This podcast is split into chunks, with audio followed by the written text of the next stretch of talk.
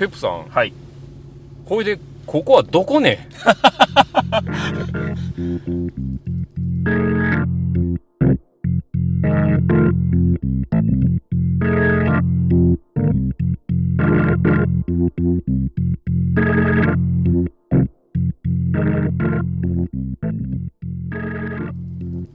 追試ねポッドキャストウィンターリーグ第1戦をお送りいたします。お相手は私追試ねの主催ペップと滝です。今回もどうぞよろしくお願いいたします。す。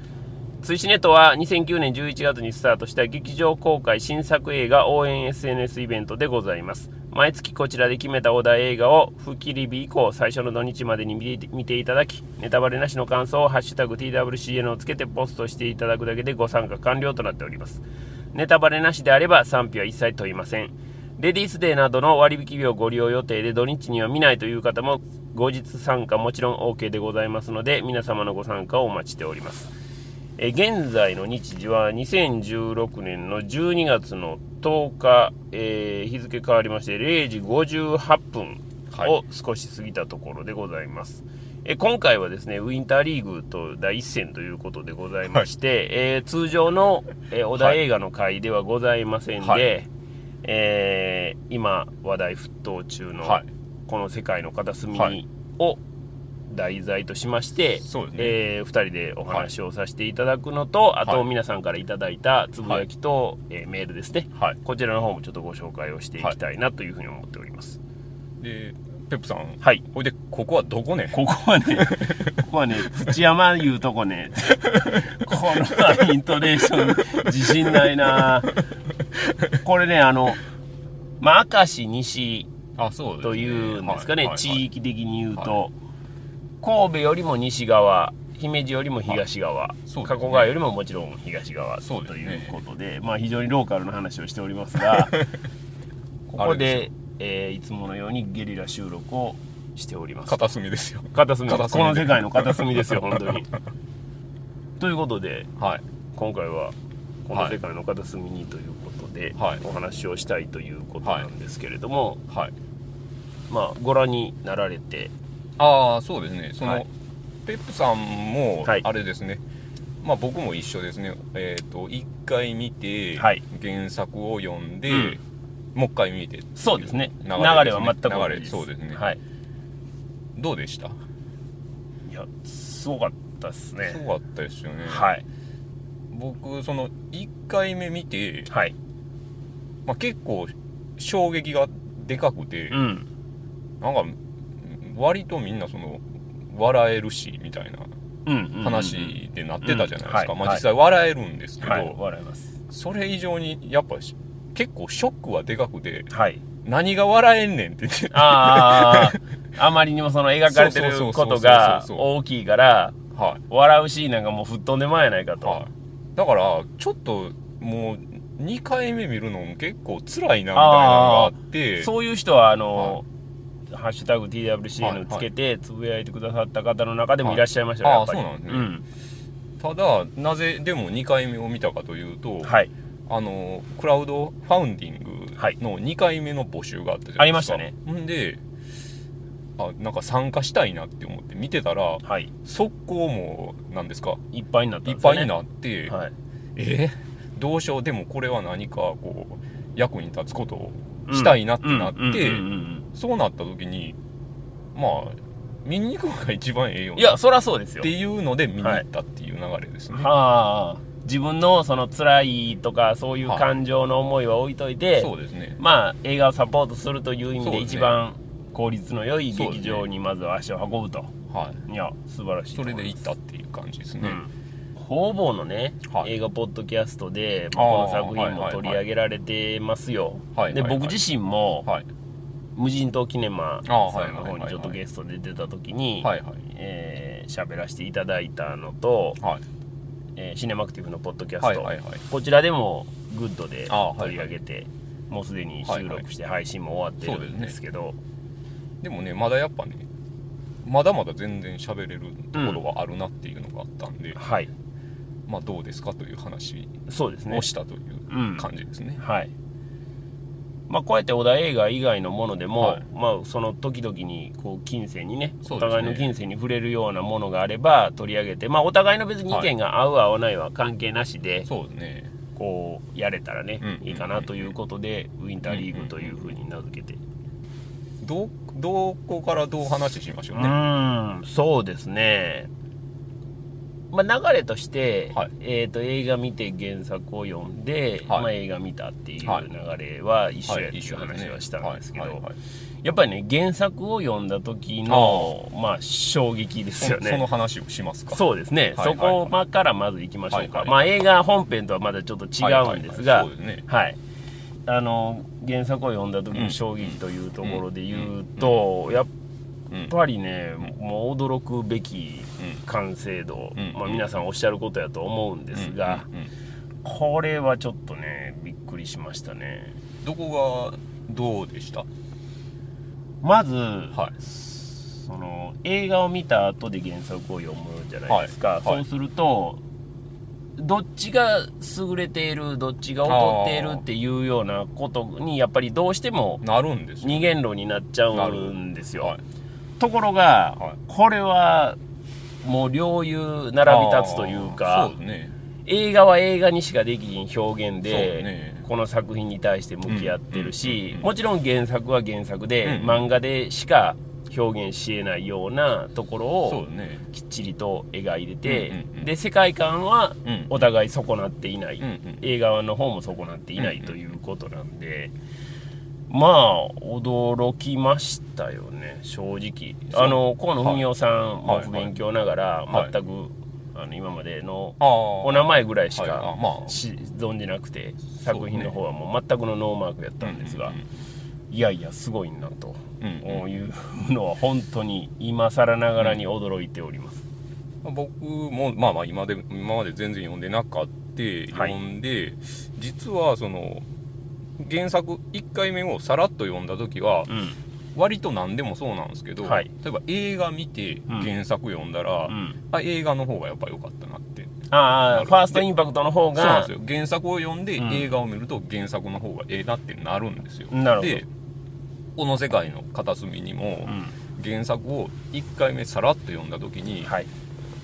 ああでもまあ映画の方がはいいなって思ったんですよああそうですか。リンさんのエピソードがあることによって、うん。ちょっとそのリアリズム部分がうん。ちょっと薄れるかなっていうのをああなるほど、ね、初め読んだ時思ったんですよ。はい。でも一通り読んでもう一回改めて読んだら、はい。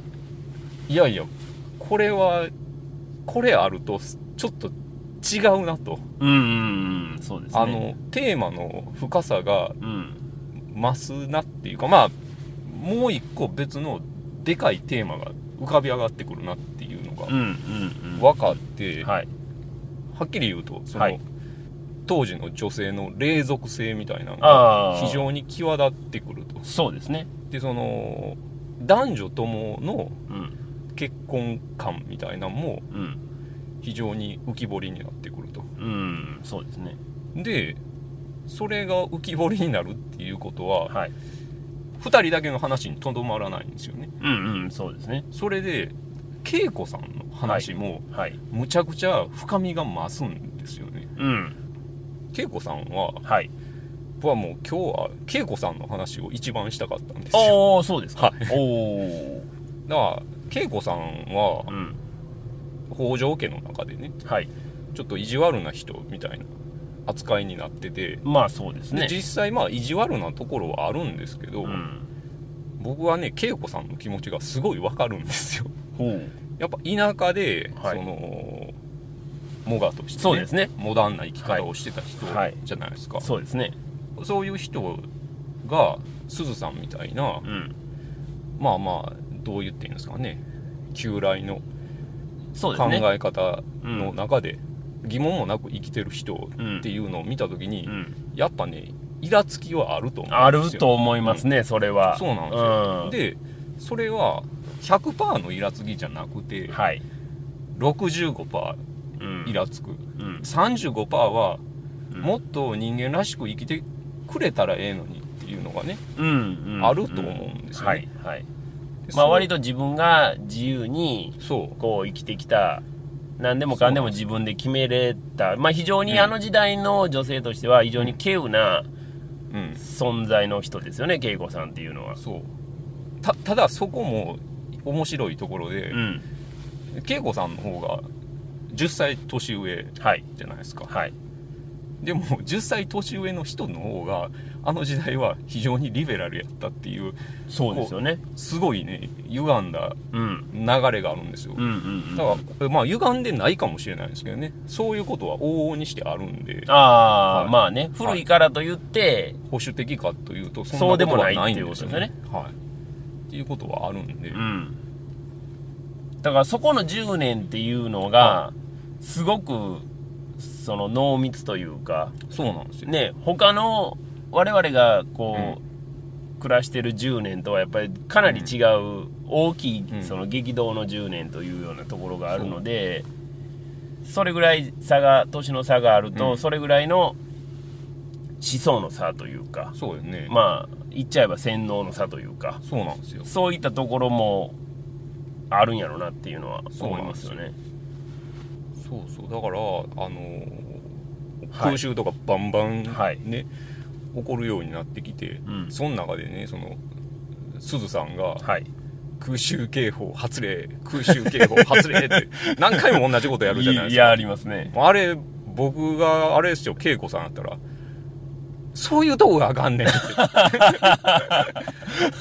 そういうことちゃうやろとマニュアル人間がみたいなそうですね。まあ確かにそういう感じになってましたそうまね。あギャグとしてね描かれてるけど、はいはいまあね実際ねやっぱ僕はねそうなるやろなって思ったりするんですよ自分がってことですか？その恵子さんみあたいに、けあ、恵子さんの方になるやろなと。立場はすごい。いわかる、はいはいはいはい。まあだから僕のねまあ性格もちょっとそういうところもあって、うん。あの何でもちゃっちゃとしたいけど、はい結局ご飯焦がしてるやんみたいなあそういうタイプではあるんで まあねねなんかその辺でねすごいシンパシーを感じてしまうっていうのあ、もね、なるほどね。あるんですようねん。だからあのー原作を読むとはい。そういうとこの深みはよりましたなっていうのはありますねなるほどね。うんうんうん。まあ確かにその滝さんがおっしゃるようにその恵子さんのそのリベラルさプラス、まあ、鈴さんに対するうん。ねイラつきみたいなところはうん。非常に、うん。あのお話聞いてて確かにそうやなというふうに思いますし、別にほんまにむっちゃ悪気があるんじゃないんですよ。うんおそらくね。うんそうですね。もただ瞬間的にやっぱりイラッとしてしまうっていうのはあるんやろうなっていうのは思もっいますね。とほんまにあの自由に生きたらええのになっていう。うん。2回目見て気づいたこととかあります？2回目見て気づいたことね。間にね原作を挟んでるんでだからそこがねちょっと、はいはいはいどうなんかなっていうようなところはあるんですけど。あ間原作挟んでみたらはい。あの明らかにこうあのカットししとんやなみたいなの分かりますよね、リンうんうん。うんリンさん絡みのエピソードって断片残ってるんですよね。断片残ってるんですよね。だから少なくとも2シーン削ってるやんみたいなのが、そうですね。口紅をもらうくだりとはい。本編ではない部分があったりして、まあどうやらあのうん。完全版を出すかもみたいなね。それでも完全版を出そうと思ったらちょっとセリフとか変えんと辻褄合わへんような部分はあるんですよね。ああ、ね。だからどういう風になってるんでしょうね。どうん。そのトータルであの、うん。長尺のを取っててその部分部分だけ変えてるのかノンさんの部分だけ完全に後取りあそうなんらしいですよ。その後の方はみんなもう同時進行で撮られててでノンさんだけが4ヶ月ぐらい前に決まったんで1 1人だけでブースに入って演出つけられながあらー。でノンさんもこうこういうのどうやああいうのどうやみたいな話をしながら撮ったっていう。ノンさんすごい良かったですよね。そうですね。僕はあの無人島キネマさんの方でもはい話したんですけど、あまあ頭の部分がやっぱちょっとあれって思ったんですけどね。子供やのにはいはいはい。あまりにも声がね普通やったんであ大丈夫かと思ったんですけども大人にすぐに大人になるんで、はい。そうね。ものの5分5分？そうね。10分10そうね分もかからへんかなぐらいで大人になるんで、はいはい。だからそっからはもう全く気にならなかったですね。のんさん兵庫県出身そうなんですよ。はい。で上川町出身なんで。上川町ってどの辺でですか？えっ、と姫路からはい。えっ、とどれぐらいやろ？1時間も行かないですかね。北に行ったとこで、あ北の方に。はい。はいはい。だから若干ねその上川町はどうなんやろな。そっからさらに北に行って和田山まで行くとうん。完全に方言のフローが変わるんですよ、あそうなんですか、はい、岡山とか広島の方の近い言葉になるんで上川町ももしかしたらそっちに近いかもしれないんでそれでちょっとアドバンテージみたいなのはあったんあっですか、ね、たんかなって思ったりはしますね。んなるほどねあのいわゆる関西弁じゃない言葉になるんですよ。北に行けへばそうなんですよ。だからちょうど間ぐらいなんでーはあ上川町っていうのが。そうなんですよ。その辺もひょっとしたら良かったのかもしれないですよね。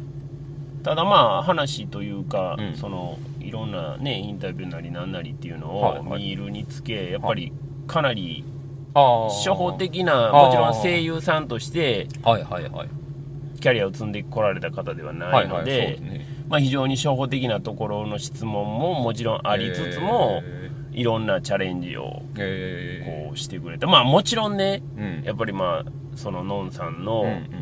のんさんを取り巻く現状っていうのが非常にまああの制約をされた抑圧された状態にあるわけじゃないですか、そうだね。そういう中でのお仕事なんで、うんうんうん。当然彼女にとってもうん、うんもうやる気に満ちて、まあ別にもともとやる気はあるんでしょうけどね、もちろん。それ以上にやっぱりやる気に満ちてお仕事を多分されたと思うので、そういう意味でも、うん、まあまあ抑圧されてること自体はうん非常に不幸なことやし、決して認められるべきものではないと思いますそがう、ね。こと作品に関して言うとまあプラスに働いた部分はよかったですね。あると。は思いますね、そうですね。あとは何やろうな。映画に金作挟んで映画見て。ね、2回目見てすごい衝撃を受けたんですよ。あおの2回目見た時にその祝言のシーンで、はいはい。あのすずさんがうん。頭にあの花刺刺してたじゃないですか。刺してましたね。あれ1回目全然気づかんかって、はい。2回目見た時にあれ？すずさんこれ頭椿の花刺してるやんってなってうん。椿の花って、うん。その前の話で、うん。水原さんと、うんうんうんが絵描いてる時に、はいはい。水原さんが「やっとったったで」って言って、うん。なんかあのなんかな何かを集めるって言ってね。ありましたね。でそこに置いてた花が椿なんですよそうでしたね。はいはいはい。でそれでねえってなって。うんうんうんなんちゅう演出してんねんってうんなって、うんで原作どないなったんやろって。原作見たら、ん。原作もやっぱ同じようには書かれてるんですけど、うん。原作はまあモノクロじゃないですか。そうですね。まあちょっと分かりにくいんですけど、うん。なんかそれで、すずさんの心情をうん。明らかに表現してるっていう。うんでそれが結構ね、衝撃でねう、ん。なんか、に2回目見た時にね、はい。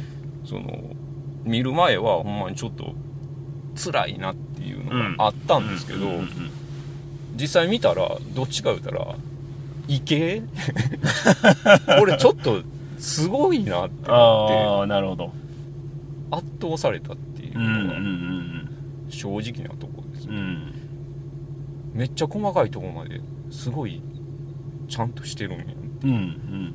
そうですね。うん。まあまあ当たり前っちゃ当たり前なんですけど、それをやっぱりやりきれてるところが、あー。まあ本作の素晴らしいところの一つやなというふうに思うんですよね。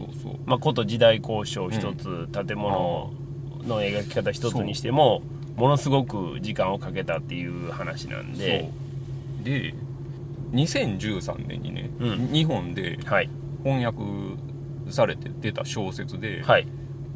HHHH はいはい。っプラハ1942年はい。ってご存知です、はい。あタイトルは知ってます。そうか。映画化されるんや。あ映画されるされるんですよ。でそれはどんな作品かってご存知です？あのー、あれですよタマフルの推薦図書特集で紹介されたんであ紹介されたんですか？紹介されました。あそうなのなんですね。で、えー知ってます。あそうなんですね。はい。ただ読んではいない。ああ読んではいない。あそうなんですね。はい。いやそれねその舞台はそのままですよ。1942年のはい。プラハが舞台で、はい。でそれはナチスがうん。支配してるところで、うん。うん。でユダヤ人の虐殺を先導してたね。はい。あのラインハルト・はいハイドリッヒっていう人がいて、そのはい。ナチの高官なんですけど、うん。それを暗殺する計画があってっていう話なんですよ。はい。でこの小説がすごくてうん。その作者が資料を集めて本を書くっていう内容なあんですよ。あそうそうそうそういう。そういうで話でしたね。はい。で作者はどういうふうにあの作品を書いていくかっていうと全部資料としてうん。分かるものだけで作品を書こうとしていくんですよ。例えば2人の会話があったとしたら、そううん。作者の妄想とかでは書かない、はい。資料が残ってらったら書くかもしれへんけど、うん。資料に残ってないものは一切書かない、それを徹底してやるっていううん。小説で、うん。これがすごくて、うん。ならそうやった結果どうなるかっていうと、はい1942年に生きてた人たちがうん文章を通してうん蘇ってくるんですよ。ああに生きてた人たちがうん。なんか情報をうん集めることで形を成していく感じがある。それがすごいなと思って、この世界の片隅にをうん。見た時にはい。それに近いものを感じたってないうかまあ実際同じようにしてるんですよね、うん。おそらくね。あまあそういうことですよね。はいはいはい。でそれがそのこの映画がその、うん。反戦的でないからうん。言い悪いみたいな議論があったじゃないですか、うんうんうんまあ、僕からしたら何言ってんねんっていう話なんですけど、うんうん。でまあまあでも分からんではないと。うん。反戦的ではないから言い悪いっていう原因の一つははい。死者がそんなに目に見える形では出てこないっまあそうですていうのはあるじゃないですか、ほぼ。ほぼ出ないじゃないですか、はい。でも実はそっちの方がどんだけむごらむごたらしいことやと思ってんねんっていう。うん。うん。生きてるか死んでるか分からへん状況にうん。追い込んでいくのが戦争やで、うんうんうん。だからあのーちょっと話がどんどんこうスライドしていって、はい。あれですけど、はいはい。いやいいですよ。あのーすずさんのはい。お兄ちゃんどうなったか知ってるんかっていう話ですよ。ああはい。すずさんのお兄ちゃんははがき送るシーンがあるありましたね。あれでどこにどこの戦場に行ったかっていうのがうん。分かるわけですよ、はいはい。合北派遣隊みたいなので書いてあるんで,、はい。でそれは言ったら南方ですよ。うんニューギニアうん。方面にうん。派遣されててう、ん。で調べたら出てくるんですけどはい。ニューギニアに派遣された部隊ってうん。その南方の島にうん。ついてるかどうかも定かではないんですよ。行く途中のはい。船でうん。もう沈められてうん。亡くなってる人もうん。もう山ほどおる。うん。であの大日本帝国ははい。超ブラック企業なんで まあそうですね超ブラック企業じゃないですか、まあそうですね。はい。ほんまに。はい。凄まじいですからね、国を挙げてのブラック事業ですよね。すごいんであの南方に送る船が沈められたと。うん。ほんならそれ隠蔽しし腐るんですよ。ああいつら、はいはい。ほんなら資料として残らないじゃないですか,、うんまた同じ回路でうん。送ってくるんですよ、うんうんまた沈められるんですよ、ああそうかそうかでもまずいから上に上げへんがまた隠蔽。はいはい。でまた沈められる、はいはい。それで犬死にしたやつらどれだけおる思うとんねん、うんうんだからお兄ちゃんは、うん。だから分かんないんですよね。うん。どうなってるか。分からないわからないですね。はい。分からないことのうん。痛ましさを想像しろよって思うんですよまあまあまあそういうことなんですよね。うん。だから何何が反戦的じゃないやねんって思うんですよ、うん裏の家の人みんなどないやっとうとそうですね。もう裏の家はどえらいことになりますからね最終的にね。それもだからどうなったかわからん人2人おるわけですからね。そうですそうですそうです。いや本当ねその一言でね、うん。行間を読むと言ってしまえば、うん。うん。まあまあそれで終わっちゃう話ではあるんですけど、うん。今回みたいな話で、うん。これだけの作品を前にしても、うん。まあなおその反戦というかまあまあ反戦っていうのを、そもそも言葉としてうん。わざわざ言わなあかんことなんかっていうところもあるんですけいやそどうですね。うん、そんなん当たり前の話じゃないですか。当たり前の話なんですけどね、うん、だからわざわざ反戦とかっていうようなことをうん。言葉にする必要はないとは思うんですけど、うん。まああえてうん。便宜上そう反戦という言葉を使いますけども、反戦ということをこの作品を見てうん。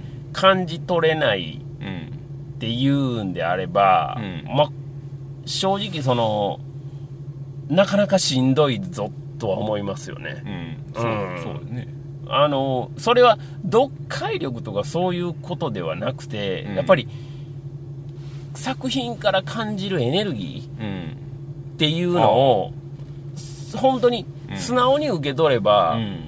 分かる話やと思うんですよ。それこそそうね。滝さんが2回目行くんが憂鬱やったと、うんうんちょっと嫌やなと思ったっていうようなことと同じような形で、例えばまあそんなにあの年いってない、うん。まあまあどうでしょう。中学生とか、うん。小学生高学年とか、うん。っていうところの人たちが見たら、多分ストレートに感じ取ることができる作品やと思うんですよ、はいはいはい。大人になってなんかねはい説明が欲しかったりとか、はいはいはい。はい余計なことをこう欲しがるっていうのがあ。入ってくるとそういうの見えにくくなる感じにくくなるような人が出てしまうんかなっていうのがね。はいはいはいはいはい。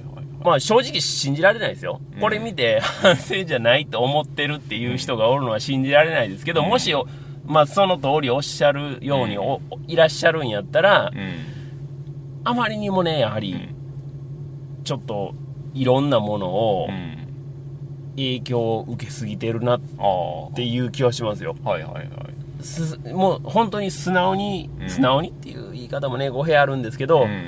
あの見たままを感じてもらったら、うん。おのずと答えは出てくるとは思うのでね。うん。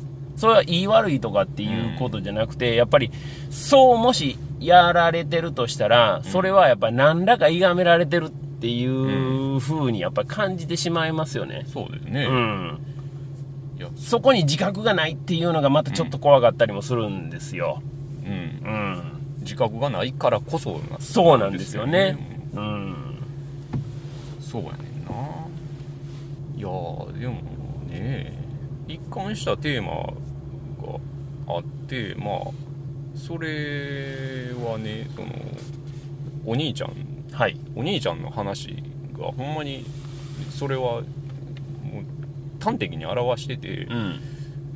お兄ちゃんは生きてるか死んでるか分からへんけど、うん。すずさんの頭の中でははい。それはもう人外のものかもしれへんけどうん。生き返らせることはできるわけじゃないですか、まあまあまあまあまあまあ。そそれもその伏線もすごいなって思ったんですけど、うんお兄ちゃんっていうその表記がこうつながってくるんかっていう そうですね。そうそうそうそうまああれ原作読むまで分かりませんでしたけど、ああ、は鬼、鬼がね。い、はいはいそうなんですよ お兄ちゃんの鬼は鬼の鬼。鬼の鬼なんで,、はい。で文字ど文字通り文字通り、文字通り 鬼のような兄なんですけど。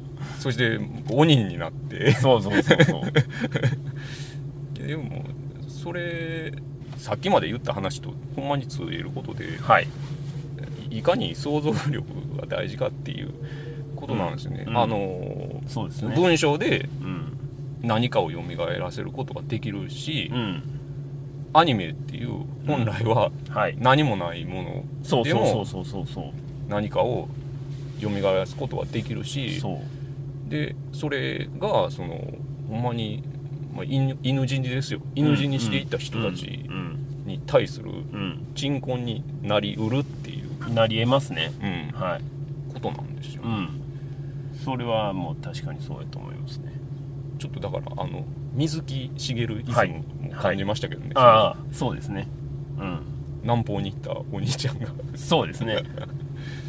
そしてすずさんはみたいな、ねえねえ。まあまあこれもあのタイトルで入れますけど、はい。まあネタバレありで当然のことながら収録をしてるつもりなのでタイトルではちゃんと入れてるんでまあここまで聞いててお前らネタバレすんなとかっていうようなことはないと思いますが まあねすずさん片腕をなくされるので、右手をねなくされてしまうのでそこもね非常に、ね南方に行ったっていうことも含めて非常に共通点は多いなと、うん思いましたね、うん。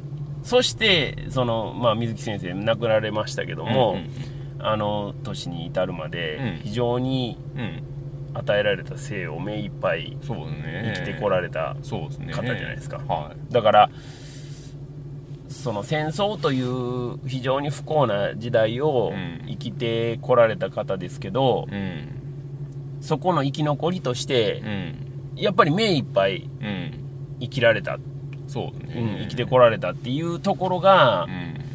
非常に合点がいく。うん。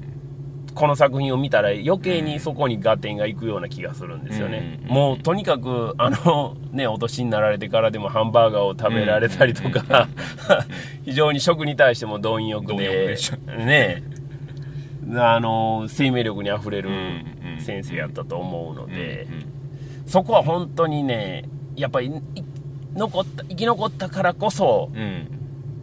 生きるんやっていうところをやっぱりすごく感じたしうん本作を見て改めてそれは思いましたね。うん。うん